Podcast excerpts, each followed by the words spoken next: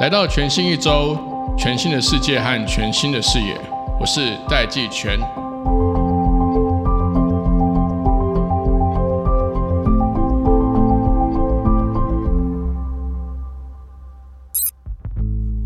各位听众朋友，大家好，我是戴季全。今天的全新一周呢，我们邀请到的特别来宾是周开莲，大家都叫他 Rose。Rose 呢，是我们网络圈的一位传奇人物。他在三十二岁的时候呢，就接任了 MTV 台的总经理。在公元两千年的时候，出任雅虎台湾的总经理，创造出全球雅虎唯一有广告和电商营收双引擎的市场。他在五十五岁的时候退休。告别了三十年的全职的职场，最近呢，Rose 出了一本书，叫做《亲爱的，别怕，勇敢 Say Yes》。但是要跟大家说，今天是全新一周，不是全新一本。我们会介绍这本书之外，更特别请 Rose 到现场来跟我们分享他怎么样去看待失败这样的一个观念，怎么样来克服我们人生中在挑战的时候不免会碰到的低潮。以及怎么样去面对我们紧接而来，不管是个人还是国家，在碰到未来未知的挑战的时候的各种不确定性。其中，Rose 还跟我们分享了，在人生中要成功最重要的关键就是人，包含自己这个人、团队的人，还有你身边重要的人。我们一起来听听看 Rose 怎么说。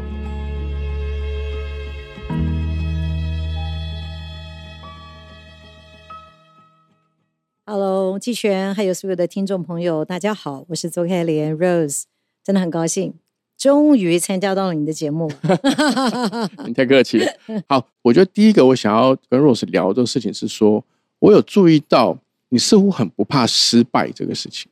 就是当我创业经验越多啊，对，经营企业常常会去看其他经营企业的一些成功案例啦、失败案例啦。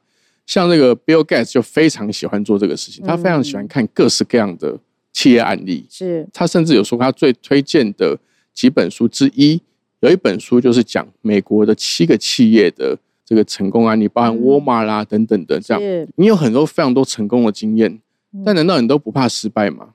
我想，当我们要做一个新的事情的时候啊，通常脑海一定是先要对想做的那件事情有足够的想望。对。老实说，真的在年轻的时候啊，比较不会去想失败了会怎么样，比较会去想的是，哇哦，如果我能把拍卖做起来，会是什么样子？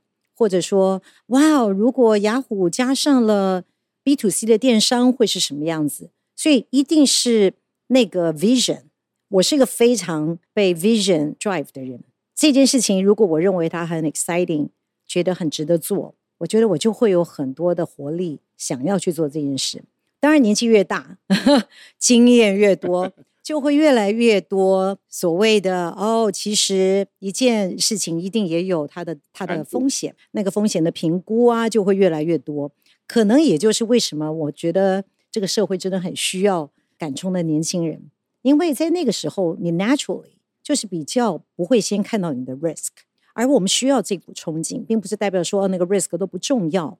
但是呢，往往我们有个时候会坐在一件事情过来看的时候，如果你把每一件事都摊开来说 pros and cons，嗯，我们人是很 natural 的避免那些 risk。你会发觉你的 con 的 list 蛮长的，很长，很恐怖啊，那个越来越长。我干嘛要干这件事儿啊？可是呢，如果你的那个 pros 写不出来的话，可是你做 business。你自己创业可以理解，就是说，我们往往都是一边走一边摸着石子，再重新的 pivot，重新的调整，重新的改变。只要你有决心走下去，其实往往就是走得下去。它可能跟你一开头的起点想象的不大一样，可是你中间可能绕了两个弯，你原来以为它是一个康庄大道，是一条直线，结果你发觉你是要转一些弯，但是只要你认为那个方向还是对的。对我来说那，就不叫失败嘛。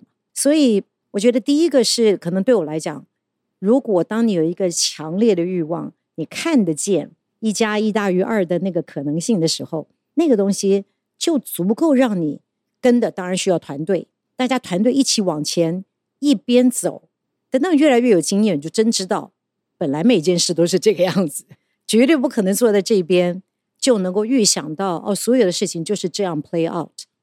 就像你看，我们这一年来，一个 generative AI bus 上面全都丢到 bus 下面去了，就是 throw everybody out of the bus，right？这些显然就是它绝对不是 end of the story。那但它绝对代表很多可能性，那些受 impact 也不见得结束了。所以所有的事情都不是绝对的。所以这也是我很早就体会，哎，没有一件事是绝对的啦。可是往前走，一直往前走，你需要有的是 passion，对，不然走不下去。你只要看你的那个 con list，你就觉得很难走下去。所以可能是这个对我来讲，成功失败比较不是一个没有按照我想象的，就全都叫失败。很多成功的方法，成功人他们会说，你要先想象成功。对对，是想象成功。但是你又比这个想象成功还要再更多一点。你是想象成功，但要接受这个成功可能会有不同的样貌。对，这个必须要去了解成功背后的那个 value 是什么，你才有那个弹性去调整那个成功的样貌啊。要不然有时候有一点点不如意，大家就受不了，你知道吗？对，就是我觉得你讲的一点都没错，就是所谓的成功的样貌是什么？如果我们把成功的样貌描绘的太狭隘，例如说你今天是一个学生，对你想象中的成功，就是我离开这个校园之后。我能够进入台湾最棒的几个企业，叫做成功。对对对，那你把成功的面貌就很容易的是太过狭隘的具体放在它。但是如果你说我要有比任何人都有更大的成长机会，哦哇哦，你突然你成功对成功的定义不大一样了，他可能还是会带领你进入一些很棒的企业、一流的企业，但也会帮助你。如果你没有进入。你想象中的那个 top tier 的时候，你用一个什么心态去接受那个不是最好的？你用什么眼光去感受到说，哇哦，其实我没进那个反而更好。嗯嗯，你就会常常用我有没有最大量学习的眼光过来看他，而不只是在乎他是不是当第一个工作配是最高的，或者有没有进入我想象中的那三家公司。我觉得对成功的定义，What does success look like？因为你正好你你讲到这句话，我常常问我的听这个问题。我们如果对成功没有共识，其实大家很难完全走在同一条路上。像我们如果要比较合理、专业的去分析这个事情，虽然我们有个想象，但我们还是要去讨论这个 pros and cons 嘛。我你在讲的时候，我又想到一个很著名的例子，嗯，就当时这个一个就是迪士尼的执行长。他去找贾伯斯谈，说他要并购皮克斯。对，他当时呢，他当时他身边的人都反对，他说他不会理你的。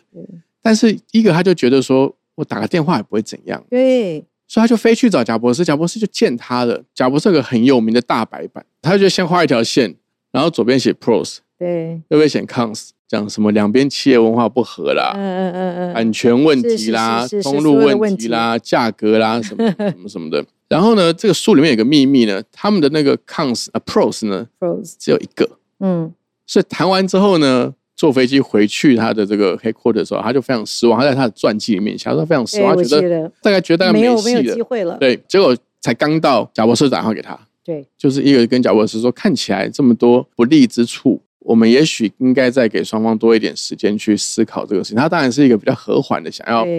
想要撤退或转进了，是。结果贾博士跟他讲一件事，他说有时候一个重要的 pros 比无数个 cons 还要重要。重要。你在刚刚讲的时候，我就有回想到这个故事。对。那但我进一步想要跟 Rose 就是想要聊的事情是说，看起来前进更重要。当然，前进要有目标，要有方向，要要有弹性。对。但是要有那个 passion，知道？你刚刚也提到了，你觉得你这个 passion 是从哪里来的？碰到低潮的时候，你是怎么去处理的？我觉得这是一个很好的问题。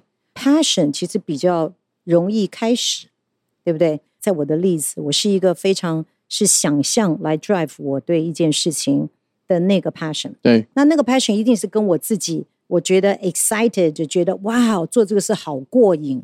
这件事情是一个源头，但是就像你讲的，真的开始做了，就发觉哎，事情绝对不会像我们想象中没错这么顺利，这么简单，就有很多的。不管是真的 cons 或者假的 cons，全部都会跑出来。但里面这就是那个过程里面最不容易的。你要不要坚持？还是你就认为啊，就是犯了一个错啦，摸摸鼻子就算了？你刚问我说是什么原因？我觉得除了个性之外，或许我的信仰可能对我真的是有很大的帮助。嗯，就是当我在做这一件事情的时候，我会认为这件事它本身一定背后是一个祝福，嗯，它一定是一个礼物。那个礼物有个时候它 wrap 起来的时候，太确定里面到底长什么样子，但你期待是一个什么礼物。可是你最后你打开它，可能跟你期待中不大一样。但是我一开始我就相信这个过程它本身就是一个礼物，所以在里面我常常跟我自己讲，我要换一个眼光看，换一个眼光看到里面，不要老是看我没有的，看到我有什么。我们拿这个有什么还能做什么？哦，你拿着你有的东西，老实说，我们很难拿我们没有的。当然，我们也要去争取。就像你刚才举例，Steve Jobs 跟 Disney 的合作，对可能原来看起来是觉得哦，好像有很多的阻挠，嗯，就像是我第一次，我决定鼓起勇气去找杨致远，去说，哎，让我做拍卖吧。他就是用一个很理性的眼光过来看着我说：“你有没有搞错？你想打 一倍？Rose，你做过拍卖吗？”对只是他没有指着我的鼻子问我，所以我相信他绝对是一个 vision，让我们想象说：“哎，你需要流量嘛？那我们有流量，但是我们没有这个 know how，但这个 know how 真的有这么困难吗？所有再困难的事情，还是有基本的逻辑嘛。对所以我觉得就抓住那个逻辑，我们可以做。那当然，我觉得是我们很多的想要做的事情，真的是那个 passion 会让别人 buy in。我相信可能 Disney 呃 Ager 的那个 conversation 是一定有一些东西打动他，所以你才会去忽视那些很明显看来会有挑战的事情。我觉得我们需要这个东西来 drive，但在过程中容不容易、困不困难，我还记得，哎，拍卖是一个商业行为，哎可是当我们决定要收费的时候，有卖家在马路上带着白布条抗议，抗议收费，抗议我们为什么收费。对，所以包括各样的从 social pressure 到你真的经营 business 上面的挑战，那你怎么坚持下去？那那个时候很重要就是你的团队了。我经过职场中太多的高山低谷，最后你要问你自己，最后最后你这个人主事者，你到底 care 你的 value 里面最重要的是什么？有人可能是钱，有人可能是关系，有人有不同的东西，有人是成功，有人是成就。那个东西对我来讲，可能最重要的是那种一起打拼的那个团队感，那个一直是我对我来说最重要的。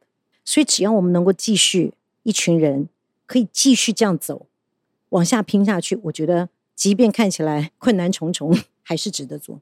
因为当你的 vision 越大，对，它越不可能一个人完成啊。是完全不对？你就即便说像你刚刚提的例子，就是绑百布条要抗议收费的这个卖家，他也是要合作的一个对象嘛。对更不要说我们团队内内部的人，嗯还有很多这个这个要怎么样去吸引流量啦、买家啦，对，还有你的主管啦，还有你的下属啦你。的主管，你在书里面说，成为一个容易合作的人，第一个是要先创造自己的价值嗯。你看到的这些原则或做法，还有它的重要性是什么？就像你讲的，我们做每一件事情，大概都不可能靠自己做。对，尤其你看我们现在所所有的企业面临的挑战，都是可能是空前的。所以呢，要能够跟人别人一起达成目标，可是这也是企业现在最头痛的。对，就是都是 silos。对，你所有的组织再怎么改，然后或者哦，我就让你这两个部门 share 共同的 KPI，做各种方法，你永远不可能让它没有任何的一个漏洞。所以呢，这里面很关键的就是我要寻求你的 support，一起把这事做好。我觉得非常是目标导向。嗯我嗯，最后要的是目标，对，我最后要的是能够共同达成，帮助我，也帮助 hopefully 也帮助你。因为我发觉啊，要跟人一起合作，往往会碰到的一些几个挑战，一个就是会觉得说，别人为什么都不帮我做？嗯，为什么就是觉得别人做是理所当然的，会有这种假设。第二个就是你根本都没搞清楚对方要跟你合作的这个部门也好，他们到底在忙什么？对，他的 priority 是什么？什么？他的 KPI、他的 OKR 到底是什么？我们都懒得问，我们只觉得天底下我的事最大，就是非常自我中心。我觉得这是人性，我们把我们人性自我中心的那一部分带到职场中，就会觉得很明显这件事情应该要做，为什么他不帮忙？可是他没有看看他手上那个他要做的事情已经淹到头顶了。对，然后第二个就是你怎么寻求合作？我常常觉得啊，即便我们不是干业务的，全天下的人每一个工作，他都有那个 sales pitch 的那个成分在，你都要把它当成是一个 sales pitch。我如果想要请你帮忙，我要用什么方法？就像我今天面对一个客户一样，有的人是哎送礼是有用的哦，嗯，有的是你要能够诉之以理，有的是要诉之以情。哎，那你不了解这个人，你怎么知道用按哪一个按钮才有效啊？嗯，所以都会回到你能不能去了解对方，怎么样让他可以回应你，这是你唯一 care 的。你不要 care 方法，你 care 的是他能不能回应我，达到我们共同要达到的目标。所以我的做法往往都会一定先了解别人在想什么，别人在做什么，我一定会给一个 proposal，我尽全力。让他难以拒绝，会觉得你拒绝 我就是没人性，好不好？我已经做到这程度了，或者我已经帮你想到这样子的程度了，你能不能举一下你的小指头，帮我一下？所以呢，我觉得这里面需要把我们自己从自我中心卸下来，去看人家，了解人家。这也就是我认为在在这本书中，我一直在强调，职场中我真的认为。一个常常被人家忽略的一件事，就叫人际关系。我们把人际关系当成是饭后去吃饭的那个 啊，social 的 social 的人际关系，而没有想到，其实工作的核心向上管理其实也是人际关系。我们刚才在讲这个跟同才之间什么合作，你用在三百六十度，全部都通，全部都通。你了不了解你老板在想什么？我们常常觉得老板最瞎了。他永远都不知道我们做的事情是什么。你不知道人间疾苦，你们就是，哎，如果我们都是我老板，我们就知道上面的压力有多大。对，越上面空气越稀薄，对，然后压力越大。对，可是下面的人往往不知道，所以这些我觉得从怎么让自己成为一个容易合作的人，都不是因为我们自己品格比较高尚，都是因为我们的目标很清楚。所以只要目标清楚。你就要放下你的身段，然后并且理解每一个人都有他自己的自我中心，对他他都有他的 agenda。你怎么样尽量配合他的 agenda？我觉得美国常常习惯的沟通方式就是这样，就是对，哎，我有个 offer，这样对，yeah。你如果觉得不满意，你可以告诉我你，然后双方可以讨论，非常 open，比较比较 direct。甚至常常觉得美国人在跟台湾讲话的时候，我常常都觉得他不是在命令我们，我觉得他在提供 offer。对。但我们台湾可能回应的方式就以为那个是命令，是 order。对。然后我们就做了，你干嘛不跟我们讨论呢？这样。当对方不是那么愿意马上就告诉你他真正的想法的时候，你要怎么办？我觉得如果真的要了解别人的 agenda，就像是你要去了解任何一件事情，对，都要花一点功夫。例如说，我要了解我的老板，他身边的秘书。他的 chief of staff，对，他下面其他跟我在一起的 peers，例如说，我过去一直人在台湾，可是我的老板都在美国，所以他身边有很多其他的同仁，天天会看得到他是看不到的。所以如果我要了解，例如说我和我老板有个 one on one，我认为比较重要的是他不见得会完全百分之百喜欢的，我之前就要给自己一些准备功夫啊，我会问他的 chief of staff。先去探听一下这个风向是怎么样子，嗯，也会去问问身边的同事，所以你要做功课，没有一件事是简单的，嗯，你要把一件事情，你把你的 idea 要销售出去，就像是那个 sales，哪有个 sales 期待一敲客户的门，他立刻说 yes man，赶快签字，嗯，没有这样的事，我们在工作中何尝不是如此？如果我真的跟我老板讲了。我认为说，哎，我觉得我们可不可以不用这个方法，用那个方法？他可能不赞成，那怎么办呢？不赞成，我就觉得世界末日了吗？当然也不是啊，你需要去了解什么东西可以再提案，或者说我真了解你到底在想什么。我如果换一个方式来解决这个问题，你愿不愿意 open 来听？嗯，我常觉得我们要学会问问题，因为在很多的这个不管是 negotiation 谈判也好。或者任何的一个事情的讨论的时候，如果我们不断的问问题，就会帮助我们越来越看清楚。就像你讲的，哎，不是每一个人都是一本摊开来的书啊。对，你需要靠问问题当中去了解，问不同的人，你有不同的 perspectives，会帮助你去拼凑出来实际的状况比较接近于什么。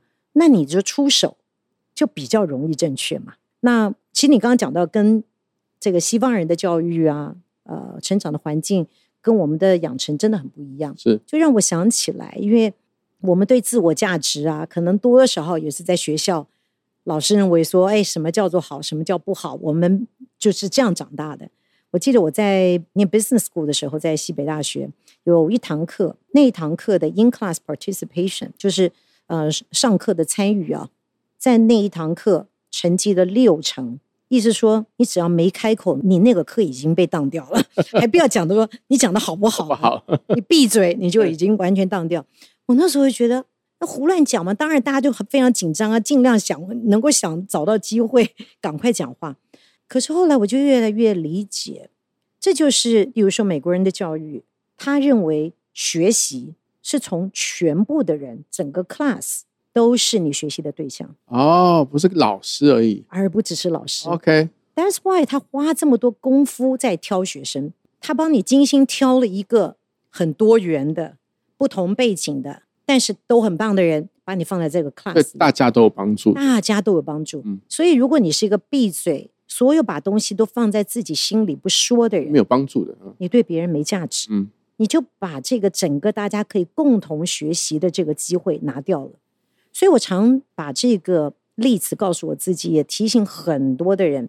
你看，我们如果在职场中有多少人是因为啊，我我比较菜，我是新人，或者哎我的职位比较低，所以呢，我最好在开会的时候，老板坐在主位啦，官大了就往中间坐啦，我应该坐到后面啦，我最好闭嘴。对，我就经常在会议当中，我就会留意这些都不讲话的人，嗯然后我要不就会去问问题去点他，你会发觉很意外的，你一点他，他一堆想法，嗯那你为什么不说呢？嗯，其实没有一个人会因为你的沉默而获利，是所以我觉得这个是一个在职场当中我们非常需要自我提醒。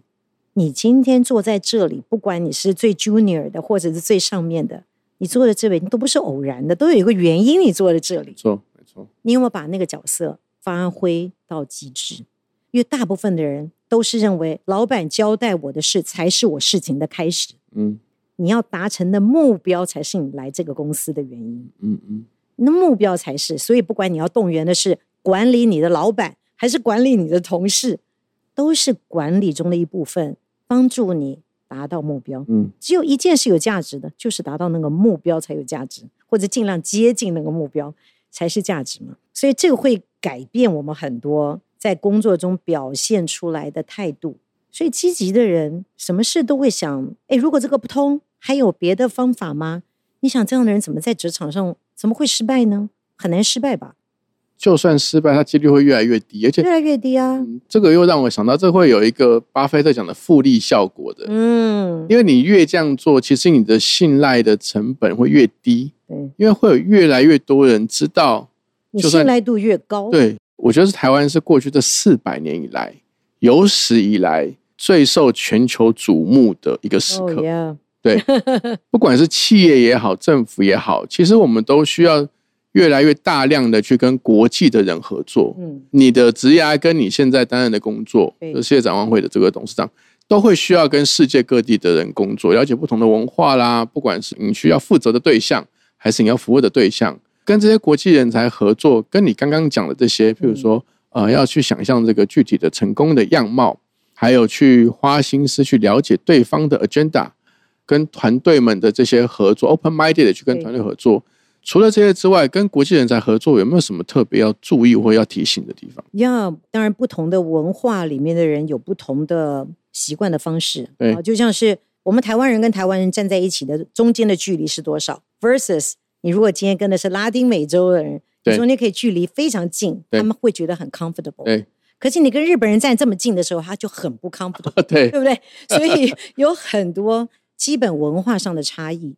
但是呢，我觉得从工作的角度，尤其是其实你看台湾有非常多的企业，它就是 headquarter 对 business 在全世界，不管你是 manufacturing 是是是制造或者是销售，我们越来越多企业是全球性的企业。对，那全球性的企业，台湾因为一直不是一个文化输出国嘛没，错，所以我们比较容易会有的一个问题，会是觉得尤其是碰到西方国家，我们会自然的会有一点矮一截。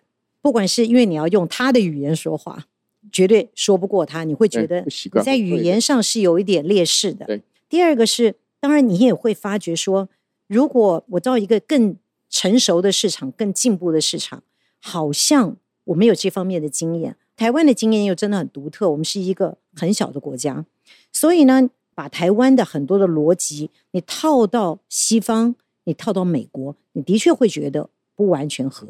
所以我觉得很重要的，我们在做跨国的时候，我们真的要拉到所谓的 common denominator，我们的分母是什么？嗯，我觉得人与人之间的分母还是信赖，还是尊重，还是愿景，还是沟通，还是这些最核心的东西。因为我们的方法，假如说哦，我在这边我很有经验。可是我这个经验，我做这边好家伙，我说你是做 marketing 的，你在台湾做 marketing 的方式，是不是可以 apply 到很多西方国家？可能不一定，印度可能又有点不一样，但是都是抓住那最大的大原则。如果你可以去授权，你可以找到对的人的时候，所以你有没有找到对的人？你是不是真的愿意让对方了解你？你也愿意去了解他？你愿不愿意给他多一些尊重？你愿不愿意给他机会去尝试？你有没有很 open，让你自己别人可以不断的问问题，减少当中那些距离？我反而觉得我们台湾人因为没有那种大国主义，对我们反而变得很容易跟人一起合作。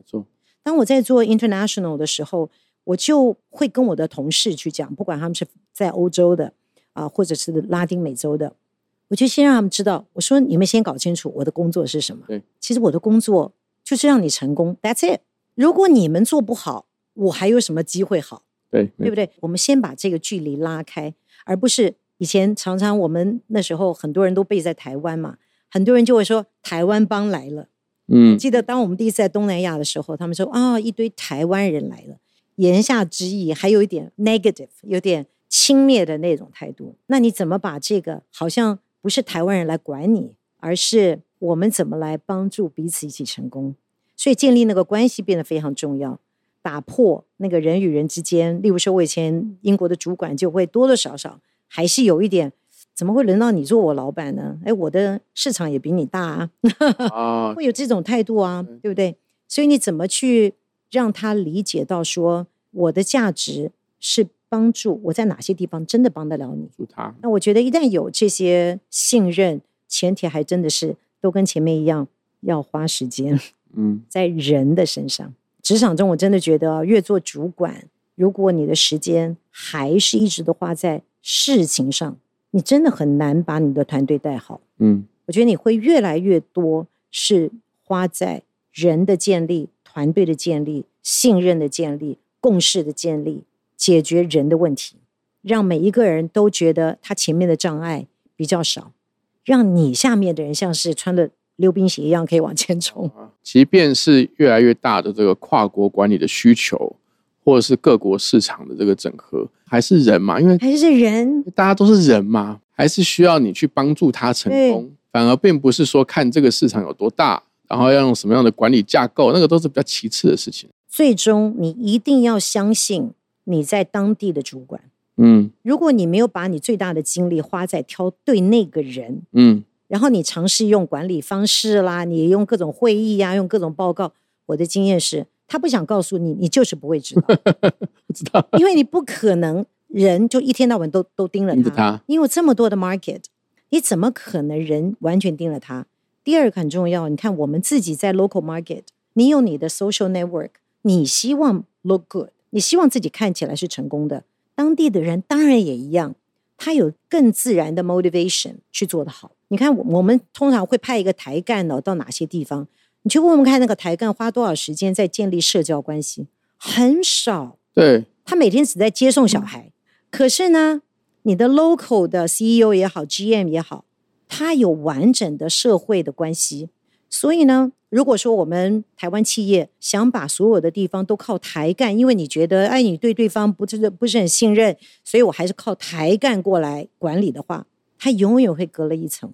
必须要真的相信你雇的那个人，是对的人，你花所有的精力让他能够嗯对你忠实，你去了解他，帮助他成功，这些东西才会让我们真的能够加上非常多的市场，而不是每天在问方法论。觉得你刚刚讲这个原则啊，几乎适用在不是只有在工作关系上，哎，亲密关系甚至国际关系，只要跟关系有关的，你讲了一点的没错。你看国与国之间的关系，沟通不讲话。对啊，就很难，就是瞎猜，就是误会，猜就很容易误会。因为你也有当很多的这个新创团队这个 mentor，现在看起来我们整个市场环境，甚至连国家台湾现在的面临的处境，都有非常非常大的不确定性。对，就是我们刚刚前面谈的呃，关于失败的观念，关于碰到这个低潮的，对，应该要怎么去面对的这些态度跟一些思维，在这么大的不确定性，你觉得我们应该怎么去看待这个不确定性？